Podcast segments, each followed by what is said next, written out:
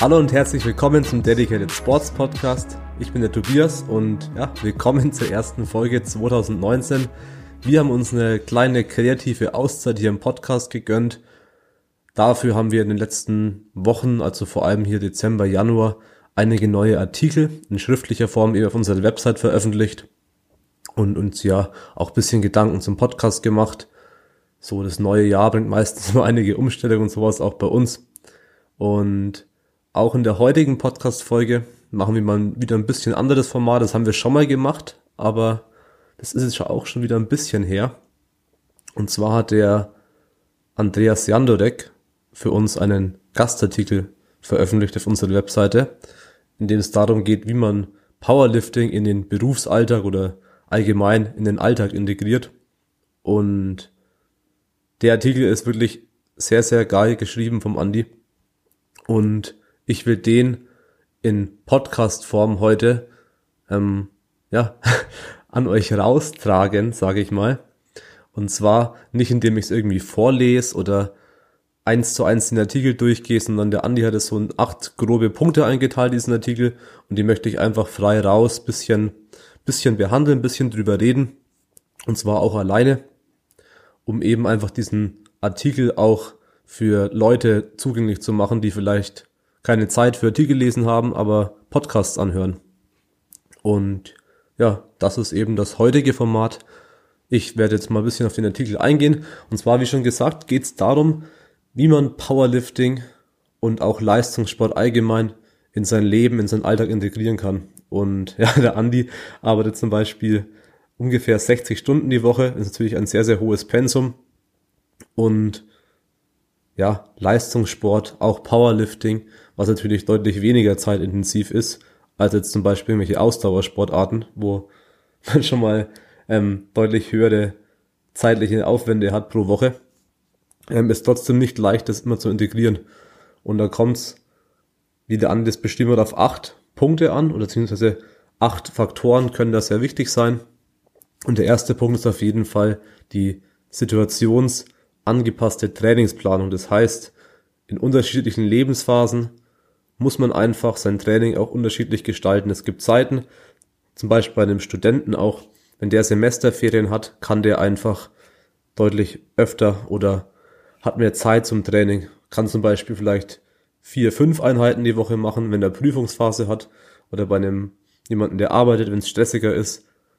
Und der mal wirklich keine Zeit hat und nicht wirklich Zeit hat, kann es schon mal sein, dass er zum Beispiel, dass diese Person zum Beispiel noch dreimal die Woche ins Training geht und einfach Übungen streichen muss und auch Trainingseinheiten streichen muss. Und das ist ganz, ganz wichtig, dass man da wirklich ehrlich zu sich selbst ist und auch, wenn man sich coachen lässt, ehrlich zu seinem Coach ist und einfach diese Anpassungen trifft und nicht stur vier Tage die Woche lang durchziehen will oder vier Einheiten die Woche durchziehen will zum Beispiel und dann vielleicht mal Einheit ausfallen lassen muss und dann wieder rumgeschoben wird und der ganze Plan nicht wirklich aufgeht, da sagt man lieber, okay, die jetzige Phase ist einfach stressig, ich reduziere zum Beispiel eine Einheit, dafür kann ich aber garantieren, dass ich auch jede Einheit reinkriege und es nicht zu Chaos im Trainingsplan führt. Von daher denke ich, die Situation kennt jeder und da muss man einfach drauf reagieren, wie die aktuelle Lage ist. Aber zum Beispiel auch, wenn man sagt, das kann auch einmal feiern gehen sein oder einmal schlecht schlafen oder irgendwie einen stressigen Tag haben, dann die nächste Einheit kommt und man fühlt sich überhaupt nicht gut, dann ist es wirklich nicht schlimm oder sogar gut, wenn man einfach sagt, okay, heute bin ich nicht 100% da, heute mache ich einfach ein bisschen leichter, heute lasse ich einen Satz weg. Natürlich nicht nutzen, um irgendwelche Ausreden zu machen und nicht ordentlich zu trainieren, aber das ist ja sowieso klar. Dann der zweite wichtige Punkt von acht ist die Erweiterung des Horizonts. Da geht es quasi darum, dass man sagt, man muss, egal wie fortgeschritten, wie viel man schon gelernt hat, immer offen für neue Dinge, für neue Infos, für neues Wissen sein. Sei es jetzt über ähm, Social Media, Artikel, Podcasts ähm, oder einfach im Austausch mit anderen Powerliftern oder zum Beispiel, wenn man sich einen Coach holt, dass man da wirklich offen für neue Dinge ist, die man dann auch wieder in sein Training und seinen Lebensstil quasi einbauen kann. Und es können auch ganz andere Dinge sein, wie jetzt rein trainingsbezogene Dinge, zum Beispiel, ähm, wie man Stress reduziert, rund ums Thema Schlaf und Stressmanagement und Produktivität. Das führt ja alles dazu, dass man zum Beispiel vielleicht zeiteffizienter arbeiten oder zeiteffizienter lernen kann und dadurch sich eben auch Zeit anspart und dann vielleicht auch einfach wieder weniger Stress hat, was sich auch positiv aufs Training auswirkt. Dann gleich weiter zum dritten Punkt, und zwar die Planung, die gezielte Planung von schweren Trainingseinheiten. Und damit ist gemeint, dass man sich einfach auf eine schwere Einheit mental, aber auch alles drumherum vorbereitet, wenn man weiß, okay, ich habe jetzt die Einheit, da kommt es wirklich darauf an, da mache ich irgendwie, da habe ich einen AM-Rap oder irgendeinen anderen Test oder einfach nur einen schweren Top-Set im Training, dass ich die Einheit nicht an den Tag lege, wo ich davor fünf Stunden geschlafen habe und nichts gegessen habe, sondern man natürlich schaut, okay, kann ich davor, kann ich bei der Einheit dafür sorgen, dass ich davor ordentlich schlaf, mich nicht betrink, nicht irgendwie feiern bin, ähm, ich Zeit habe, was ordentliches zu essen vor der Einheit, außer man sagt jetzt, man kommt super drauf klar, wenn man einfach auf nüchterne Magen was, ähm, auf nüchterne Magen trainieren geht. Da gibt es natürlich auch Unterschiede, aber ja, einfach sich bewusst machen, ähm, dass schwere Trainingseinheiten geplant werden sollten und man sich da eben auch ordentlich darauf vorbereiten muss. Und im Andis Fall zum Beispiel kann er halt eben nur an gewissen Tagen so schwere Einheiten äh, in seinen Wochenplan integrieren, weil an den anderen Tagen einfach zu viel Arbeit ansteht. Ja, und beim Thema Integration der Ernährung waren wir schon ganz, ganz kurz und da ist halt wirklich wichtig zu sagen, okay, wie gestalte ich meine Ernährung im Alltag, damit ich die auch konsistent durchziehen kann. Und da muss man wirklich aufpassen, dass man nicht sagt, okay, ich esse jetzt wirklich übertrieben jedes Essen aus der Tupperdose, so 100% klassisch jetzt in Anführungsstrichen clean und zieht es komplett durch. Oder andere, anderes Extrem, man achtet eigentlich da fast gar nicht darauf, was man isst, sondern schaut einfach nur, dass man genügend, genügend isst und auch wirklich ordentlich reinhaut, alles was einem vor die Füße fällt, so ungefähr. Und ich denke, viele brauchen dann einen Mittelweg, wo sie sagen können, okay, das kann ich wirklich durchziehen, das ist jetzt nicht, nicht zu viel Arbeit. Zum Beispiel jetzt hier jedes, jede Mahlzeit zu Meal preppen und vorzubereiten, ist vielleicht ein bisschen viel Arbeit, um das langfristig durchzuziehen. Aber das andere Extrem ist natürlich auch nicht gut. Dass man sich einfach damit befasst, okay, was sind zum Beispiel feste Standardmahlzeiten, die mir einfach schmecken, die gute Makros haben, die gesund sind, also mikronährstoffreich, die ich einfach schnell und auch einfach zubereiten kann.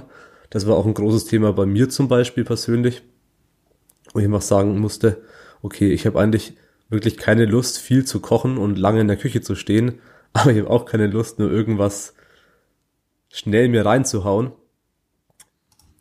Man will da eben auch eine Mischung, wo ich sagen kann, okay, das geht schnell, das ist einfach zu kochen, aber es schmeckt auch gut und hat gute Makros, damit ich eben sagen kann, okay, ich komme auf meine, keine Ahnung, 160 bis 80 Gramm, also so 2 Gramm Eiweiß pro Kilogramm Körpergewicht. Ich habe da mein Obst und Gemüse auch täglich drin und ja, wenn ich einen Tag habe, wo ich weniger esse, weil irgendwie viel Stress ist zum Beispiel, hole ich das an anderen Tagen nach, damit zumindest mein Wochendurchschnitt konstant bleibt.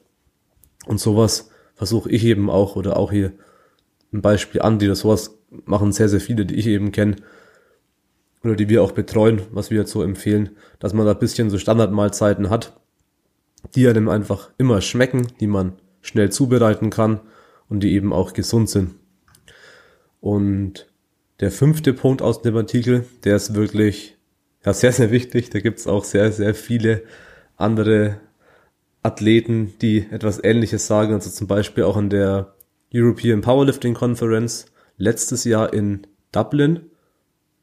Ich weiß nicht mehr genau, wer das gesagt hat bei den Vorträgen, aber er hat zum Beispiel auch gesagt, dass das Sozialleben und andere Dinge außer Powerlifting enorm wichtig sind, weil wenn mal zum Beispiel das Powerlifting wegfallen sollte, weil man sich verletzt oder sonst was passiert und man den Sport nicht mehr ausüben kann, aber man hat dann nichts anderes außer diesen Sport, dann fällt man eben in ein großes Loch rein. Das heißt, es ist enorm wichtig, dass man trotz Leistungssport oder trotz ambitionierten Powerlifting auch die anderen Lebensbereiche nicht vernachlässigt, damit man eben ja wirklich mehrere Standbeine hat,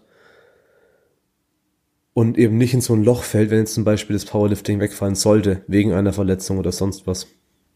Das heißt, wirklich schauen, dass man auch, wenn man da Zeit hat, mit Freunden, Familien Zeit verbringt, vielleicht noch ein, zwei andere Hobbys hat und ja, eben so dafür sorgt, dass es nicht nur das Powerlifting gibt, auch wenn das Powerlifting vielleicht die allergrößte Leidenschaft ist. Und ja, ist natürlich nicht leicht, vor allem wenn natürlich ähm, Freunde, Verwandte, was weiß ich, nicht so den Einblick, nicht so das Verständnis haben für, für Sport. Da muss man halt schauen, dass man auch Freunde hat und die Verwandten das verstehen, dass man eben viel ins Powerlifting oder auch in jeden anderen Sport reinsteckt und natürlich da auch Opfer bringt und jetzt zum Beispiel nicht äh, jede Woche abends weggeht oder so. Oder jedes Wochenende. Jede Woche abends, das wäre noch, noch besser. ja, und der sechste Punkt aus dem Artikel war die Selbstreflexion und Achtsamkeit. Finde ich auch enorm wichtig. Ist aber nicht leicht vor allem, wenn man halt sagt, okay, man muss wirklich brutal ehrlich zu sich selbst sein können.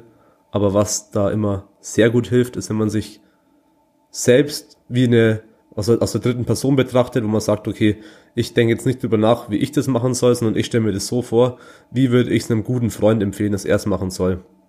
Und da kommt man ein bisschen aus diesem, aus diesem, aus dieser eigenen Sichtweise raus und kann das bisschen wie so aus der Vogelperspektive neutraler betrachten und da eben einfach objektiver sein. Und sei es jetzt zum Beispiel ähm, ganz einfache Dinge wie ganz simple Dinge wie RPI im Training.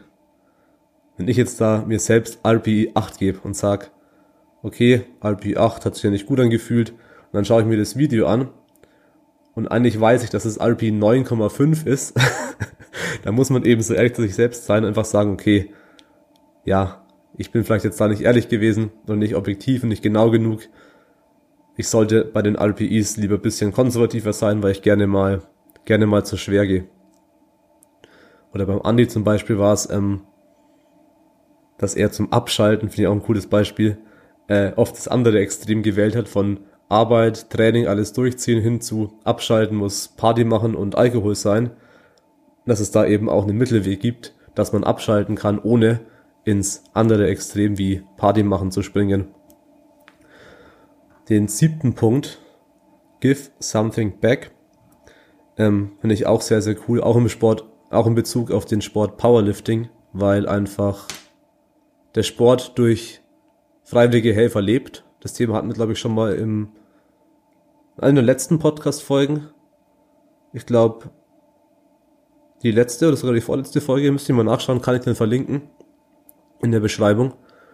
Ähm, ja, und Andy zum Beispiel ist eben mit seinem Verein sehr aktiv, wo Leute bei ihm im Keller trainieren können oder auch beim Turnen, ich versuche, oder was heißt Versuch, ich bin Kampfrichter und setze mich da eben ein und schaue, dass ich möglichst viele Einsätze bekommen kann.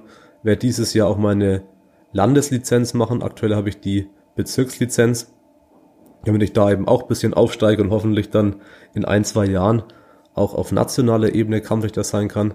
Das finde ich auf jeden Fall sehr, sehr geil. Es macht noch viel Spaß und das sollte vielleicht jeder was für sich finden, wie er eben da auch ein bisschen was zurückgeben kann. Und dann zum achten Punkt, das ist nochmal ein sehr, sehr trockenes Thema eigentlich, weil es da wirklich um das Zeitmanagement geht. Und das muss aber jeder für sich rausfinden. Also wie kann ich meine Tage strukturieren, dass man da eben einfach produktiv ist, keine Zeit verschwendet und auch so dann eben die Zeit findet, um ins Training zu gehen. Also zum, beim Andi zum Beispiel ist es halt so, dass er da wirklich ziemlich streng getakteten Tagesablauf hat von Frühstück, Reha-Übungen, Fahrt zur Arbeit, im Zug dann schon was arbeiten am Laptop, dann wirklich eine Mittagspause von einer Stunde haben, wo Training, Essen und Duschen reingequetscht werden muss. Da kann man sich ja vorstellen, wie stressig oder wie, wie schnell die Aufwärmsätze und das ganze Training durchgezogen werden muss. Da muss man eben auch schauen, okay, wie kann ich das Training gestalten, wenn ich nur 30 oder 45 Minuten fürs, fürs Training habe. Also mache ich dann eher Supersätze, mache ich irgendwelche Übungen auf Zeit, also solche Zirkel. Das ist auch eine gute Möglichkeit, wenn man wirklich Zeitmangel hat, dass man sagt, okay, ich habe jetzt hier vier verschiedene Übungen, ich habe zwölf Minuten Zeit, ich rotiere diese alle, äh, diese vier Übungen im Supersatz durch und bringe so viel Volumen wie möglich in zwölf Minuten rein. Ist auch eine sehr, sehr gute Methode. Aber ja, da muss jeder schauen, wie er seinen Tagesablauf um die Arbeit, um das Studium, Schule, Abendschule, was auch immer, rumstrukturieren kann, damit es eben am besten passt, auch mit der Ernährung. Das, das hängt letztendlich alles zusammen, also zu überlegen, okay, wann gehe ich ins, wann möchte ich ins Training gehen, wann passt es mir am besten, wann esse ich dann, dass es mit einem Training am besten passt, damit ich nicht irgendwie hungrig bin in der Mitte von der Trainingseinheit und ich da auch die Energie habe. Zum Beispiel ist beim Andi halt so, dass er dann wirklich sagt, die schweren Einheiten, die wichtigen Einheiten, legt er sich halt auf die Tage, wo er weniger arbeitet. Da kann er sich die Zeit nehmen, um da ein, zwei, drei Stunden zu trainieren. Wie auch immer. Und das waren auch schon so diese großen acht Punkte, die der, der Andi im Artikel beschrieben hat. Das war jetzt, wie gesagt, nicht mal eins zu eins die Themen aus dem Artikel raus, sondern eher so, dass ich mich an diesen großen acht Überschriften entlang gehangelt habe. Wer nochmal die genaue Sichtweise vom Andi lesen möchte oder hören möchte oder lesen möchte, besser gesagt, der kann den Artikel einfach mal durchlesen, ist auch gar nicht so lang. Den werden wir in der Podcast-Folge hier verlinken. Wie gesagt, der Andi, wer ihn nicht kennt, es ist vielleicht ein bisschen spät für eine Vorstellung, aber er macht seit sehr, sehr vielen Jahren Powerlifting, seit über zehn Jahren internationale Wettkämpfe, hat davor auch Turnen auf einem sehr hohen Niveau gemacht, ist eben selbst Personal Trainer, macht auch Online-Coaching und ja, ist das sehr aktiv im Powerlifting allgemein. Das war's auch schon soweit zum Podcast oder zum Artikel vom Andi. Wie gesagt, wer die genauen Inhalte lesen möchte, was der Andi da geschrieben hat, der findet den Artikel in der Podcast-Beschreibung. Das Format, was ich jetzt hier aufgenommen habe, ist eher dafür da, dass Leute, die vielleicht keine Artikel lesen wollen oder dafür auch keine Zeit einfach haben, eben trotzdem Zugang zu diesem Content haben, die Möglichkeit, trotzdem die Tipps jetzt in dem Fall vom Andi mitzunehmen. Auch wenn es natürlich jetzt nicht eins zu eins von mir wiedergegeben wurde, ist auch nicht der Sinn davon.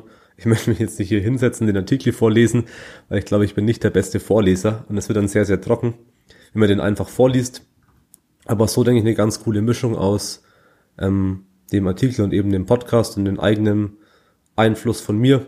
Was ich dazu denke, wie gesagt, die acht Punkte nochmal kurz zusammengefasst, die Trainingsplanung an die jeweilige aktuelle Situation anpassen, die Erweiterung des eigenen Horizonts in Form von offen sein für neues Wissen, Austausch mit anderen Powerliftern und eben, ja, ständig offen sein, um neue Dinge zu lernen. Drittens die Planung und Vorbereitung von schweren Trainingseinheiten, dass man die eben einfach auch an Tage legt, wo es zeitlich passt, wo man sich darauf vorbereiten kann. Dann die Integration einer angepassten Ernährungsweise, dass man eben schaut, wie man die Ernährung in den Alltag integrieren kann, damit es eben auch langfristig funktioniert. Dann fünfter Punkt, enorm wichtig, Familie und soziale Kontakte. Da geht es darum, einfach noch was anderes neben dem Powerlifting zu haben und sich nicht komplett im Powerlifting in Anführungsstrichen zu verlieren. Sechstens die Selbstreflexion und Achtsamkeit. Siebtens etwas zurückgeben im Sport, sei es in Form von einfach nur helfen, dem Sport eine Plattform geben, ähm, Scheibenstecker machen, Kampfrichter machen und so weiter und so fort. Oder auch in Andys Fall zum Beispiel ein Trainer zu sein, wie er im Turnen ist. Und der achte Punkt eben Zeitmanagement. Und das waren auch schon die acht großen Punkte aus dem Artikel. Ich hoffe, dir hat die Podcast-Folge gefallen, du fandest es hilfreich. Und der Artikel von Andreas wird natürlich in der Podcast-Beschreibung verlinkt. Falls du Fragen zu den Themen hast aus diesem Artikel oder aus dem Podcast, kannst du die eigentlich überall stellen, sei es als Kommentar auf der Website, sei es in Instagram unter dem Post oder Facebook oder in den Direct Messages in Instagram. Da versuchen wir immer möglichst schnell zu antworten. Dann sage ich vielen Dank fürs Zuhören, vor allem vielen Dank fürs Zuhören der ersten Folge 2019. Wer es vielleicht nicht mitbekommen hat, wir haben im Dezember eine vierteilige Artikelserie rausgebracht über unterschiedliche Themen im Powerlifting. Und dazu kam jetzt auch eben noch der Artikel vom Andy online und es kam auch der Artikel von Lea über ihre Zeit als Juniorin online, wo sie eben ein bisschen ihre Erfahrung beschreibt von der ganzen Entwicklung von, ja, wie man Powerlifting anfängt und dann quasi paar Jahre später bei IPF Worlds und bei der Europameisterschaft startet. Da hat sie so ein bisschen ihre, ihre Eindrücke, Erfahrungen geschildert. Auch ein sehr cooler Artikel. Ich werde die Artikelreihe aus dem Dezember, das war die Adventsreihe bei uns, und Leas Artikel auch nochmal verlinken. Und dann würde ich sagen, vielen Dank fürs Zuhören zum zweiten Mal und bis zur nächsten Podcast-Folge. Ciao, macht's gut.